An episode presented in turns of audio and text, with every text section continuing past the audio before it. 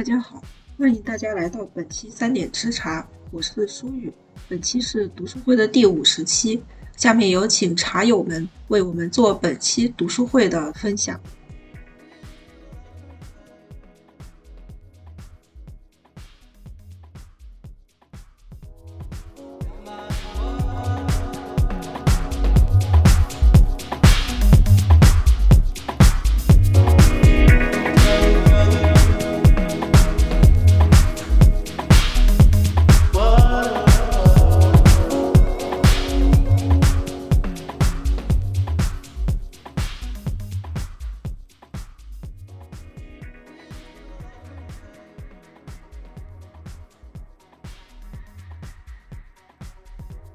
不知道大家还记不记得我在非常久之前，好像就是刚过完年吧，那个时候讲了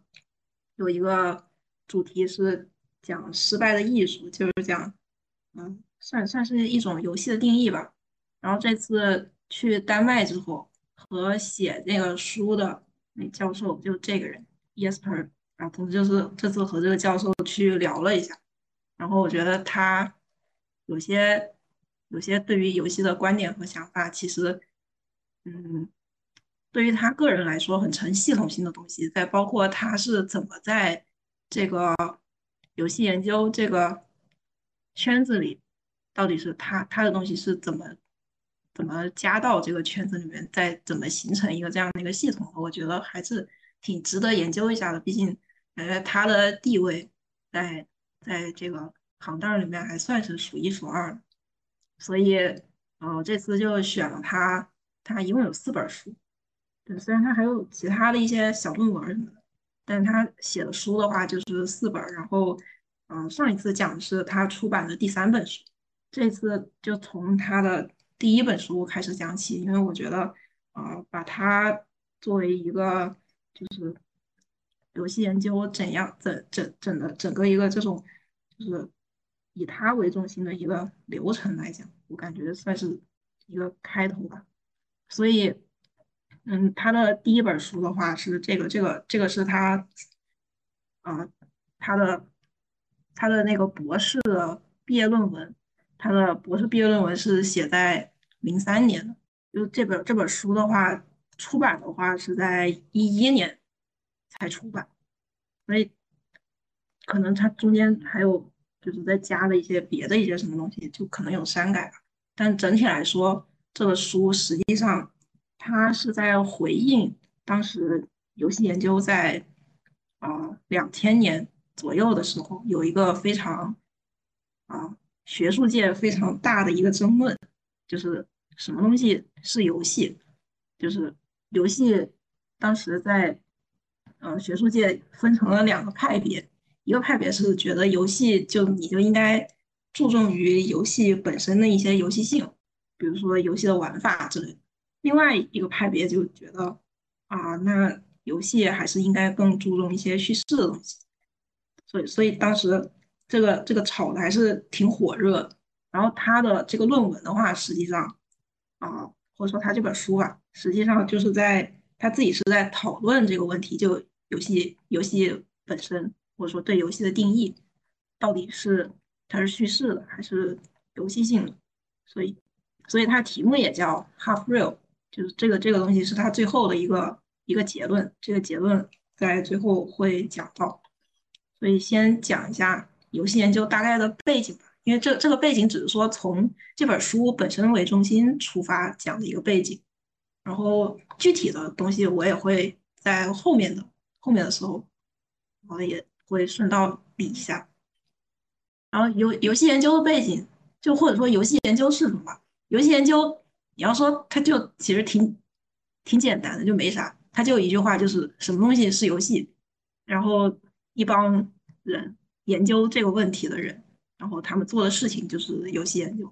然后这个事情啊，它的最先的开端，实际上是从那个约翰。赫伊金哈他写他写了一本人类学的书，叫《游戏的人》，就是《Homo Ludens》那本书。但但是这这个人他本来是学啊他本来是做那种人类学或者是历史哲学之类的这种研究，而且他本人主要研究的历史方向还是欧洲中世纪那时候的，所以他实际上不是一个呃专门研究游戏的，专门研究游戏的人。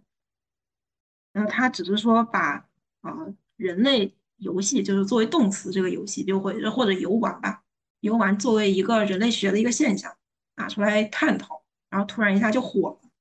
火了，就在游戏圈被带火了。带火了之后，嗯，后来慢慢的就开始有人专专注研究这个事儿。然后，所以什么东西是游戏呢？在这个约翰·赫伊金哈看来，他觉得游戏就是说是，首先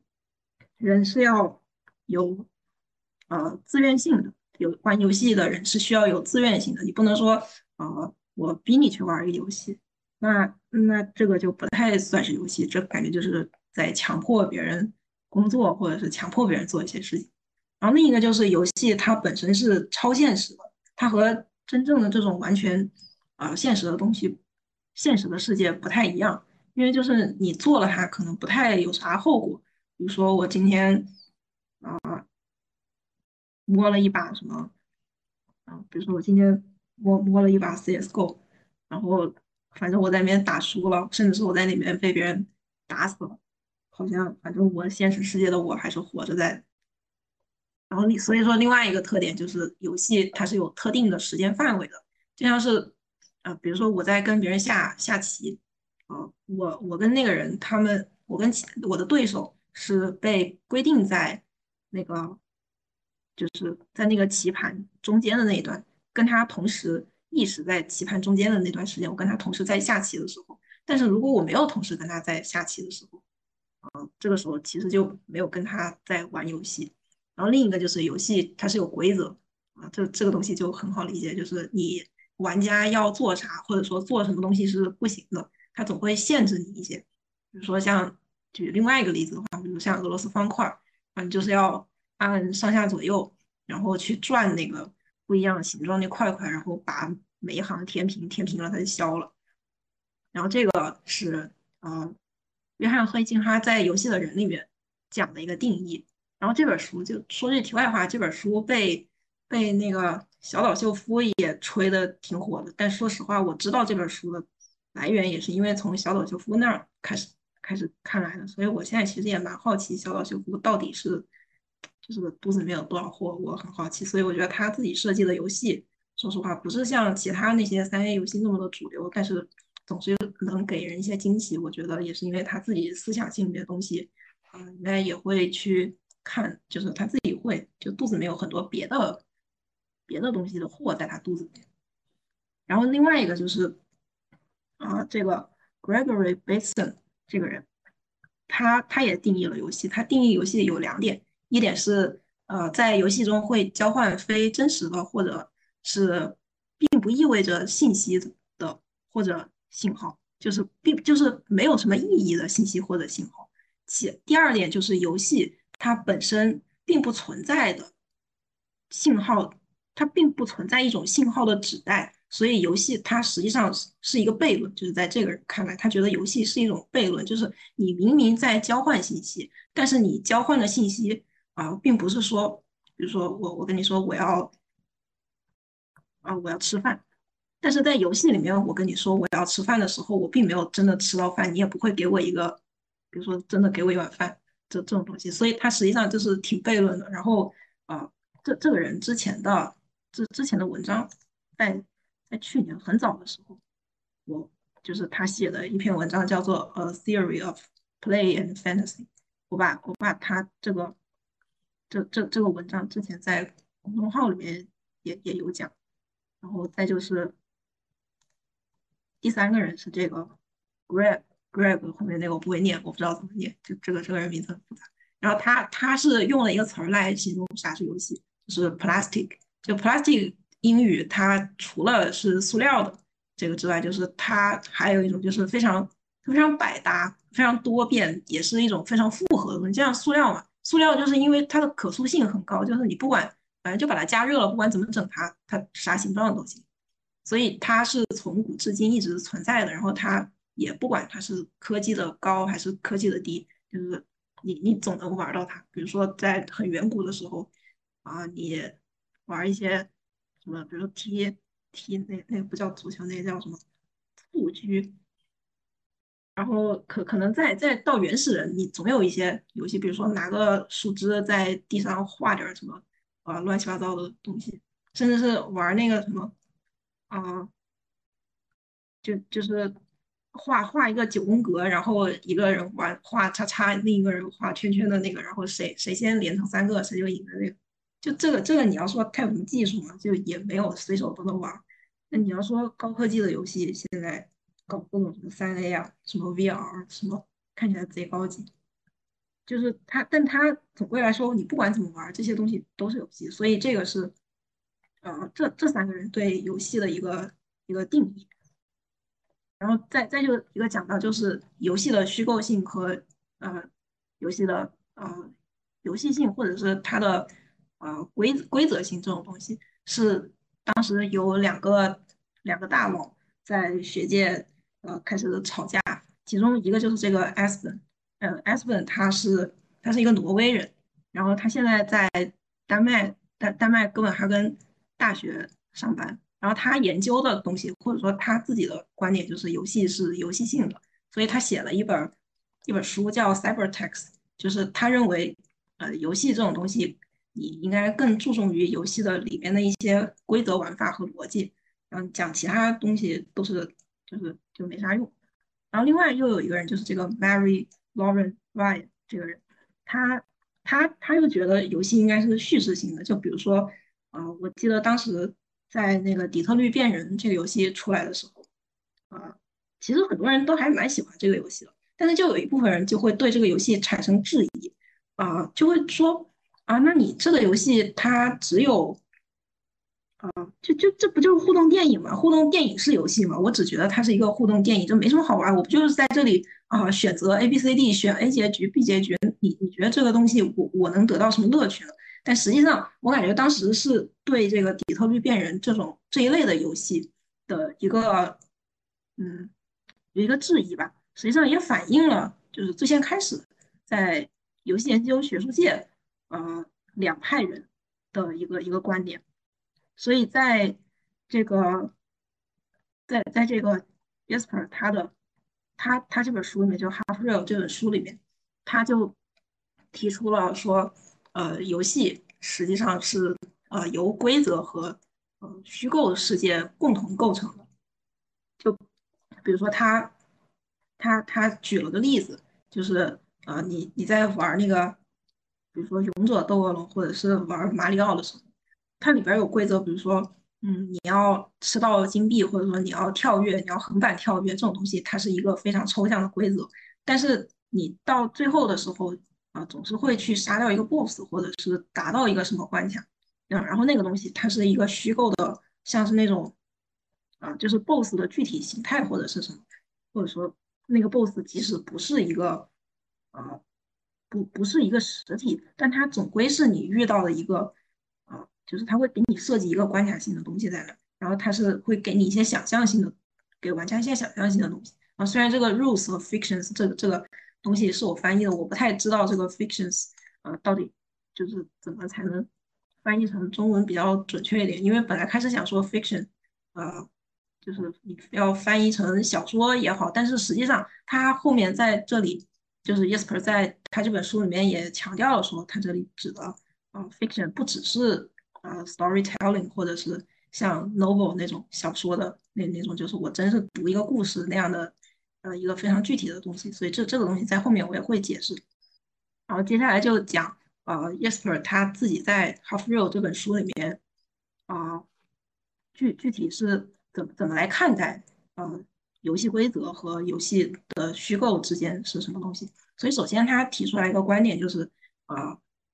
游戏它是一种。在规则和虚构之间的一种交互。首先，它呃规定了什么东西是规则。首先，规则的话，游戏规则它是一种非常明确的规则，它不是很含糊的。所以玩对于玩家来说，他们有不同的策略和应对的方法。比如说，像你玩足球，呃，玩象棋，你你应该知道用一些什么方法去呃去去赢过你的对手。然后第二个就是叙事的部分，叙事的部分也就构成了玩家对在整个游戏的环境里面对整个虚构世界的一种想象。所以玩家他可以任意的幻想，他也没有必要完全遵守。但是如果是游戏规则的话，理论上玩家应该就是要遵守。你要不遵守游戏规则，人家就不太会跟你玩儿。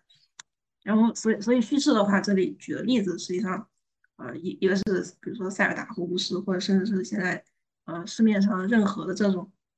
就是只只要和角色扮演或者是 RPG 或者什么这种之类的都可以，甚至是你有时候玩一些。啊，不是 RPG 的游戏，它都会给你把一些一些素材，就是角色化、拟人化，然后给它加上一些背景故事什么，让让你觉得有更多的沉浸感。啊，所以，呃，对于 Yesper 来说，那什么是游戏呢？他就提提了有这么七个观点，就是几个？一二三四五六啊，六个观六六个观点。就第一个是，呃，游戏的规则它必须是。呃，游戏里面的一种呃正式系统，它是游戏的一个非常重要的基础。然后游戏的话，它还必须要有变量和可以一个可以结算的一个结果。所以它在在这里，它它把呃变量和结算的结果，实际上相当于它把游戏当成一个非常嗯，就有点像一个计算计算机一样的。然后中间是一个函数，然后你把你你玩家输入的东西经过函数里面操作一通，最后就出来一个。出来一个结果，出出来一个东西，然后所以你玩家输入不同的值的话，对应的呃也就是不同的结果，然后玩家会需要在游戏里面尽尽可能全力的去影响结果，然后玩家对结果产生的时候需要有情绪变化，所以他这里指的情绪变，为什么他要说情绪变化？我个人理解的是，呃，他觉得在游戏里面你不只是有输赢的问题，比如说，呃，比如说我玩一个。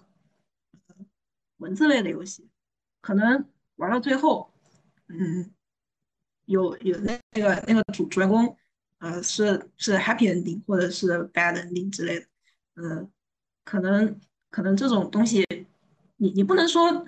bad ending 就是输了吧，或者说它会造成一些让玩家觉得很纠结的一些一些剧情上的结局，反正你这个。也不太好完全确定，像比如说下棋这种是真的输和赢，因为它没有太规定输和赢在这种文字游戏类，所以他这里说的是，呃，玩家会对结果产生一些呃情绪变化。然后第六点就是游戏的结局是可以选择的和可商讨的，也就是说，呃，假设这个时候有一个游戏，就是你用鼠标就一直，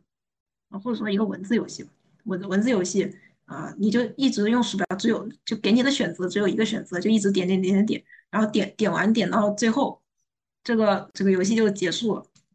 就是玩家好像没什么选择，因为我只有一个选择。那这个这个东西在他这里也不太算是游戏。所以呃，在他的眼里的话，电子游戏是既有规则的，然后又有一些呃叙事或者是那个讲是虚构虚构的结合。所以这个是他他自己也在说明说这个他这个。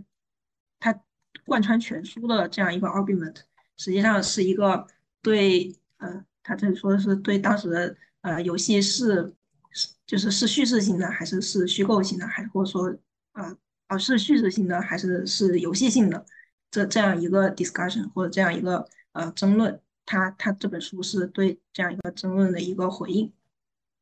然后呃接下来就是他他自己在定义。到底什么东西是游戏？就是他希望定义的更细致一点。然后，呃，所以他研究的是电子游戏和传统游戏的模型之间有什么区别。呃，所以他这本书实际上主要讨论的是电子游戏，他不太就他他没有太讨论传统的游戏，比如说什么下棋啊，什么呃玩玩一些，比如说球类运动、体育运动之类的，他这个没太算。呃，首先他。觉得说游戏的定义实际上和你呃不一样的语言是有关系，比如在英语有游戏你可以叫 play，然后 play 你又可以把它当动词，也可以把它当名词，但是平时你要讲名词的话，可能 game 还是你用的比较多一点，或者说在德语里面这个叫 spell，我我不会念德语，反正就是这样一个词，在在德语里面这个游戏这个意思，它是不区分呃名词还是动词，所以我觉得和和中文其实也很像，就是中文也是说，嗯，游游戏游戏既可以当名词也可以当动词，所以这个就是什么东西是游戏，你在不一样的文化、不一样的语境下，它这个东西还是有一些呃细微的差别的。所以对于游戏的定义来说啊，我这里截了一个他那个书里面的一个图，就是他他这里引用了啊一些前人大佬们的一些啊对游戏定义的观点啊。首先第第一个就这个就是约翰赫伊金哈，是我刚才在前面提到过。然然后，我就就大概总结一下大家所所有人，呃，就每个人都会定义说啊，游戏啊具体有什么规则，有什么在在一个特定的范围之内，或者是它是想象的也好，或者是它是有一些什么，呃，是一个系统也好，或者是呃需要玩家如何参与也好，但这些呃东西就是，嗯，非常的非常杂乱嘛。所以他他自己在这里画了一个维恩图，他自己觉得什么玩意儿是游戏。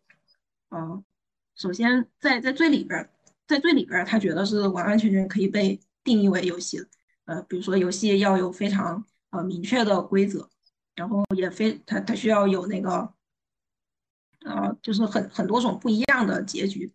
然后然后结局也是可以多变的，包包括像玩家需要在其中做出一些反应，做出一些呃努力，然后玩家也是和玩家和游戏的结局。需要有非常紧密的联系，包括这个游戏的游戏的这里其实也是在说游戏的结局实际上是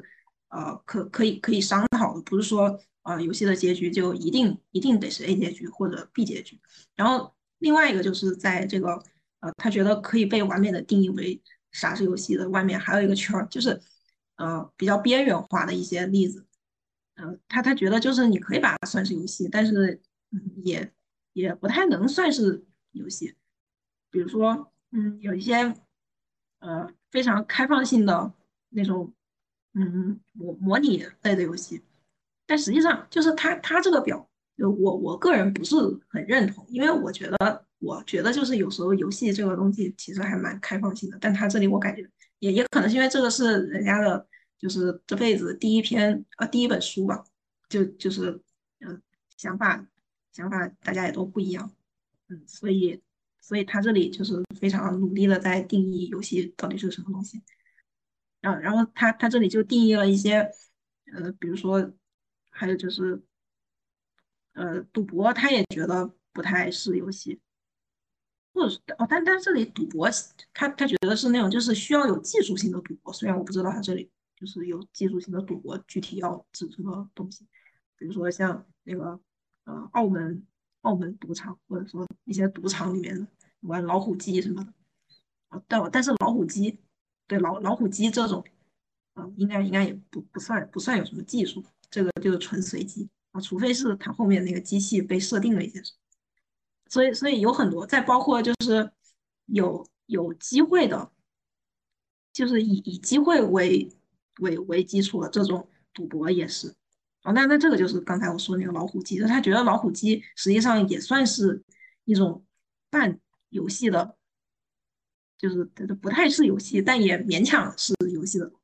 然后，然后在这个圈儿之外，就是他他就觉得不是游戏的，比如说，嗯，像像是战争啊，或者说像是一些不不可以被协调的一些有有不可被协调的东西。或者说像像右边这里他说的是，啊，有有一些非常，就是这个这个结局也是被固定死了的，他他也觉得不是游戏。包括像，呃，storytelling 就是讲故事的，有的有的结局是是故事了，它也不是游戏。所以我感觉，呃，虽然说它整本书是在希望调和刚才我说的那个，啊，就是游戏研究界的呃争论，就是游戏到底是。讲叙事的也好，还是讲游戏规则的也好，但实际上它这里又把又把又把叙事这种想象性的东西又给排除出去了，所以我我也没太搞懂他这个啊，就是为为啥要这样做呢？然后呢啊，下下面一个就是他具体在讲，在在就是自己心里觉得游戏规则到底是什么？就他觉得游戏规则是一种悖论，因为规则对于玩家来说，他他在限制玩家不能做啥，但但是另一方面，他又在指导你可以做啥。所以这种悖论它是限制玩家，就让玩家可能会觉得不爽。有就是毕竟玩家想要自由，但是他又给玩家带来一种愉悦感。所以规则在怎么在游戏中运作呢？首先，呃，规则应该它肯定是非常要清晰明确的，让玩家可以呃同意知道怎么使用。然后规则它需要也需要规定玩家，就是你什么东西是可以做的，什么东西是不能做的。如果你做了相应的什么，会有什么样的后果？然后第二个就是，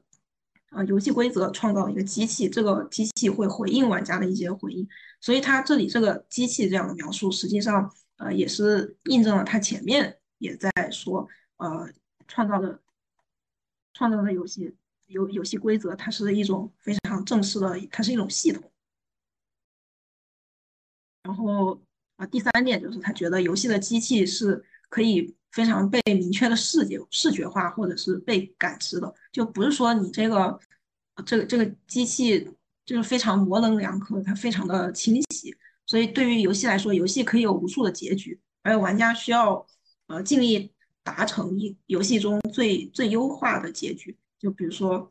呃，我跟另外一个人下棋，我可能会想说我用什么样的方法可以最快的赢，我肯定不想跟他在中间就是磨磨蹭蹭，总总跟他老在中间纠纠缠纠结太久。然后下一点就是玩家他会通过自己的努力去。克服游戏中的一些挑战，然后这些挑战也可以被叫做游戏机制。嗯，就比如说举个例子，比如说像黑魂，黑魂它它有很多游戏规则，比如说什么啊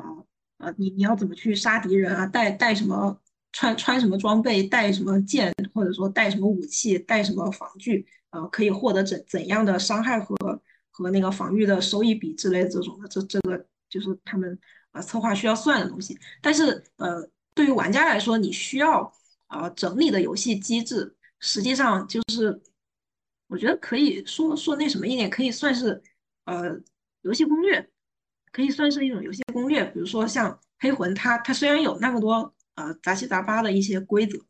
但但是攻略对于玩家来说，实际上就是你你尽可能不要贪刀，然后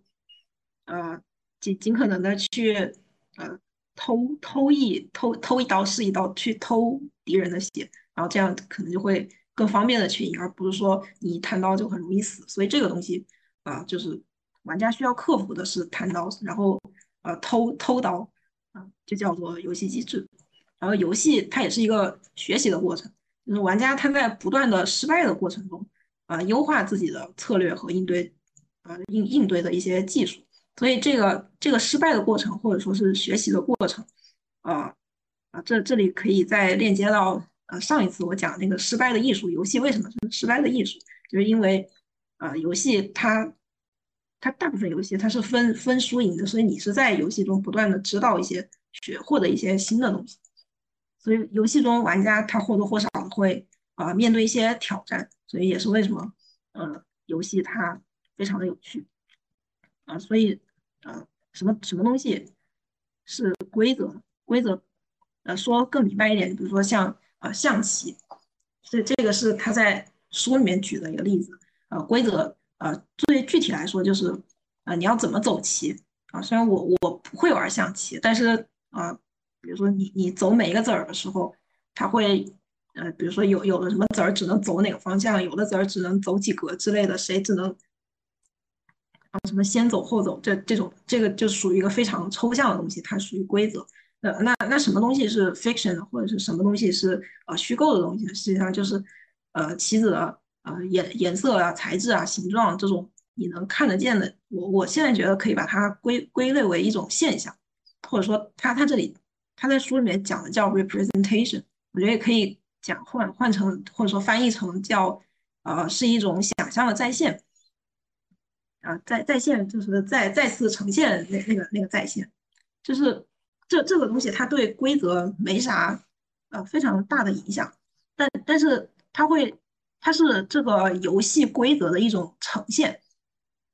所以规则它定义了啊限制和允许的范围，然后也为游戏提供了整个结构，或者说为游戏提供的结构也可以叫做系统。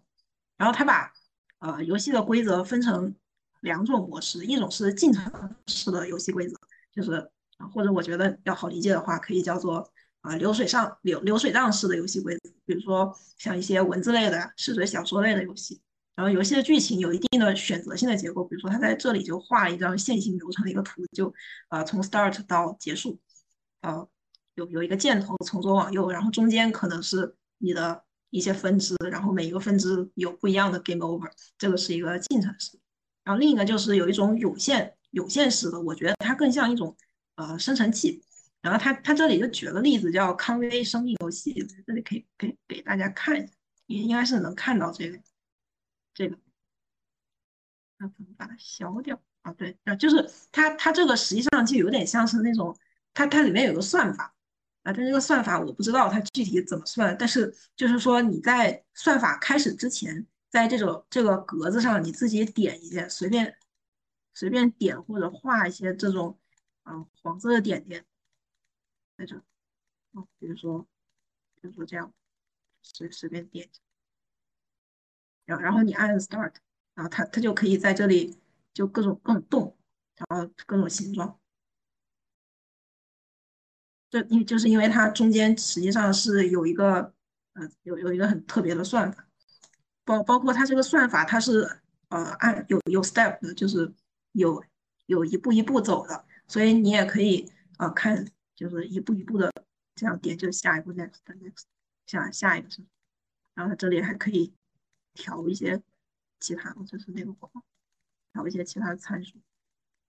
然后它最最后又会回到这啊。所以通过刚才那个例子的话，就是它它这这种涌现的规则，它是通过一种规则生成了相对来说比较呃有一些比较随机的影响和结果，不像是前面这种你可以完全按照呃这这种有线性的箭头可以表表示出。啊，你你哪步选择了，下一步就会到了。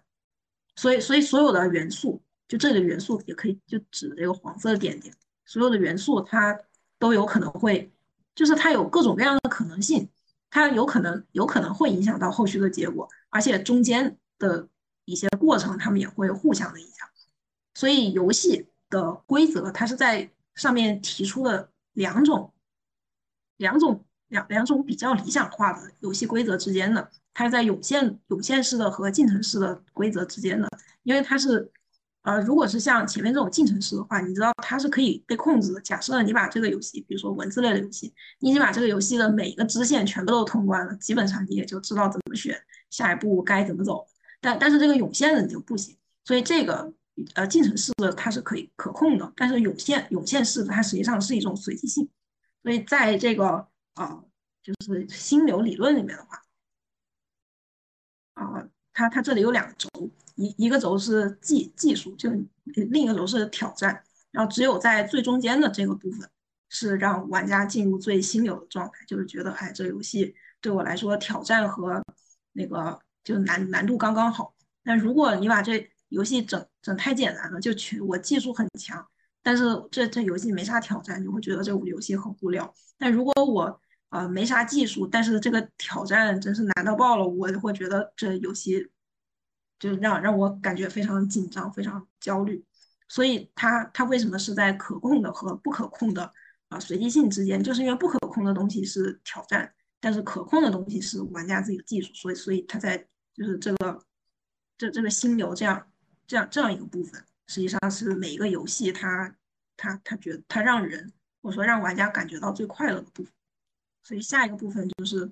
呃，游戏叙事或者说游戏的虚构，虚构是什么？就是游戏 fiction。然后它首先在这一章前面就就强调了 fiction 和 storytelling，就是虚构和叙事之间的区别。就 fiction 讲的东西是说各种可以被想象的世界，比如说像前面提到那个象棋的材质和颜色啊，就是你可以说为什么象棋的。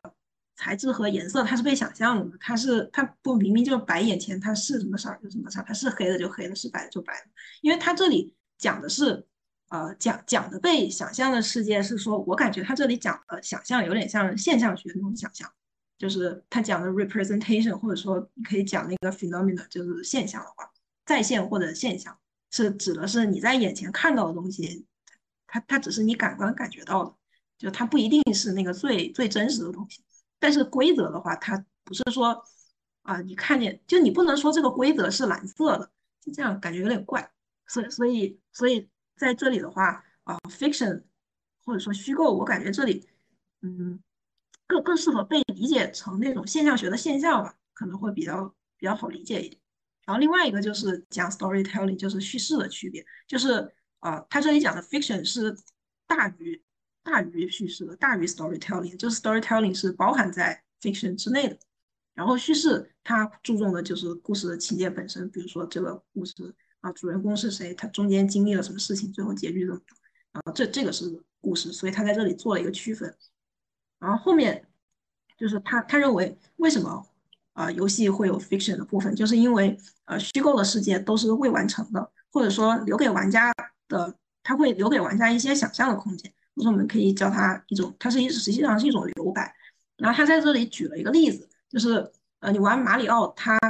它有三条命。然后为为什么马里奥它是有三条命？就是因为在这个事情里面，马里奥他到底有没有机会复活？因为你在玩的时候，你没有办法确定未来，你这个。马里奥会不会就因为你操作失误也好，或者是因为其他什么原因也好，呃，马里奥会不会死？然后马里奥也会不会复活？所以这个东西对于玩家来说是一种想象的虚构。但是马里奥，马里奥有三条命啊，三条命全用完了你就 game over 了。这这个东西它又是一种非常抽象的规则，所以它在这里也是的通过通过马里奥的三条命这样一个例子，有区分了啥是规则，啥是虚构。所以说没如果没有虚构的话。或者说没有没有设计师的解释说啊，你你这个马里奥啊死过一次还能再复活两次这样一个机制的话，那马里奥这三条命就也也不能让游戏变得有什么意思，有有什么意义？因因为这个东西就变成一个，就它它仅仅就是三个爱心而已。所以从从抽象的到到到在线，实际上是呃游戏的虚构。有有游戏虚构，它它本身的一一些，呃一些 element 或者一些一些属性，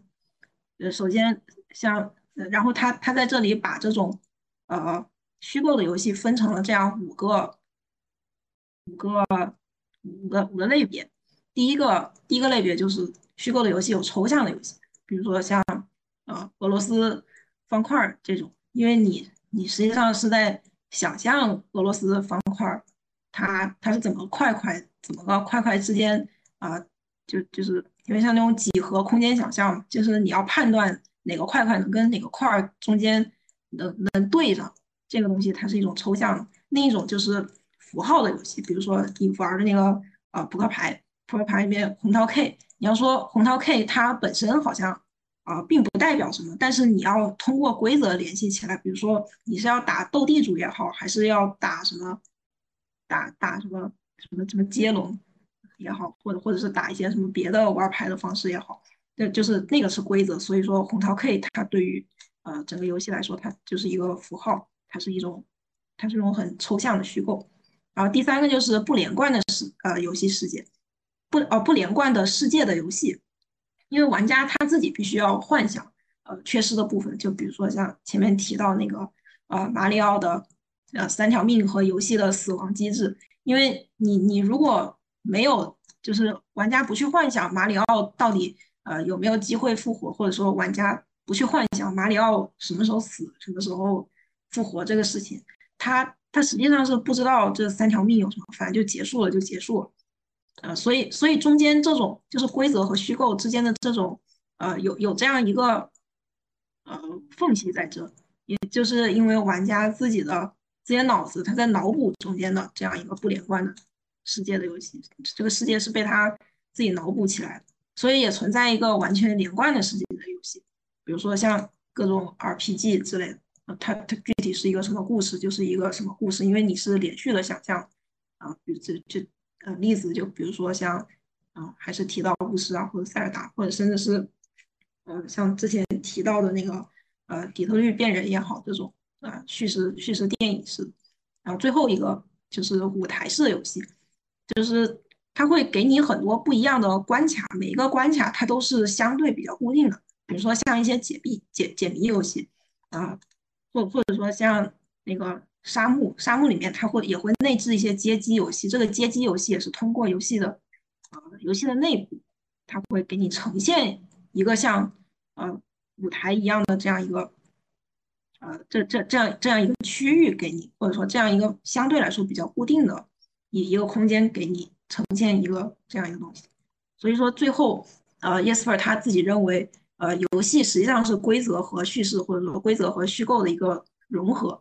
首先，啊，是呃，游戏是啊，这个这个世界是被分成世界空间和游戏空间的，就就就有点像是呃之前说的，就是你不玩那个赫伊金哈说。赫赫伊金哈说，游戏是，赫伊金哈说，游戏首先它是超现实的，然后它也是在一定的特定的时间范围之内之之内的，嗯，所以它这个其实和赫伊金哈那个有点像。然后赫伊金哈也提到了有这样一个呃 magic circle，就是说，嗯，你在玩游戏的是存在玩游戏的时候是存在这样一个虚拟的，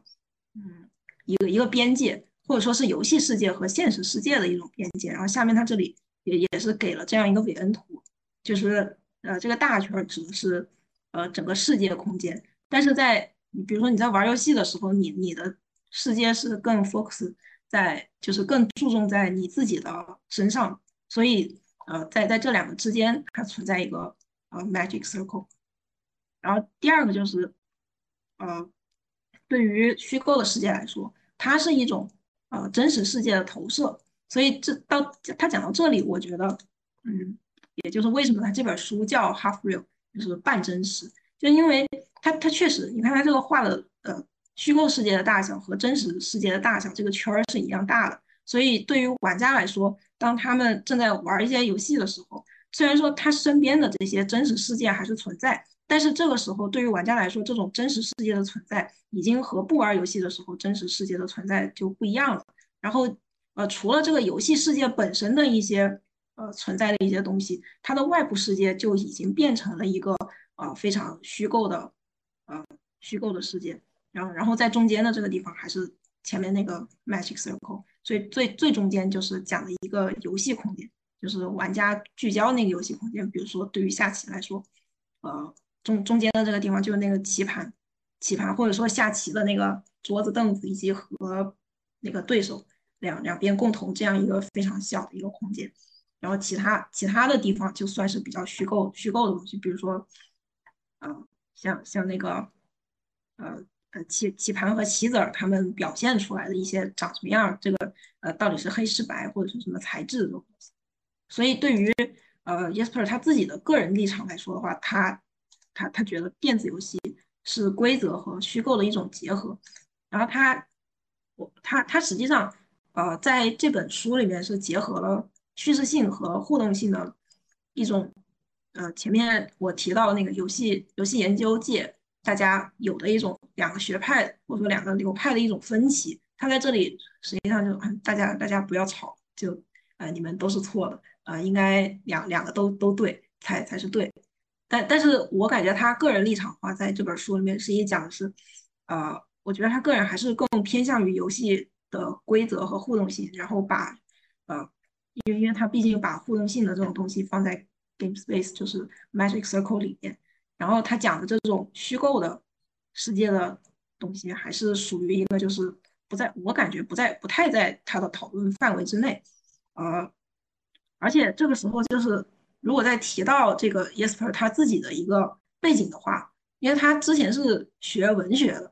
所以，所以我感觉就是他又希望把文学的东西，结合到他自己的理论里面去，但他证证明了这么一大篇之后，又回到了，就是又又回到了说是感觉更偏向于游戏是由游戏规则组组成的，因为他也没。呃，没太讲，包括像我之前提到那本书，啊，就是呃失败的艺术那本书里面也是，就是他他更注重的是，啊，游戏的规则是如何失败，但是他在讲游戏的叙事性或者虚构性是怎么失败的时候，他在里面用的一些篇章不是很多，所以我觉得他是是他自己也可能不太好说吧。所以所以啊，这这个这个东西，我感觉我在后面实际上也会哦，在这里做一个预告吧，就是我我现在其实也在重新考虑，啊，就是之前提到的那个啊，游戏的叙事性和互动性这样一个争论。的，就是他他们为什么会对对游戏有这样一个争论的一个一一个思考？我现在在在考虑考虑做一个这个，因为因为我觉得，嗯，毕竟这种这种东西在思考的时候，就是当时那两个流派大家在思考的时候，就是毕竟中间肯定会出一些什么，但中间还有很多论文什么的，我还没有没有看完，但感觉预告一下，后面我应该还会讲讲这个。所以今天就感谢大家的收听。我们的读书会分为上下两期，下半期为讨论环节，请大家不要走开，下半期精彩继续。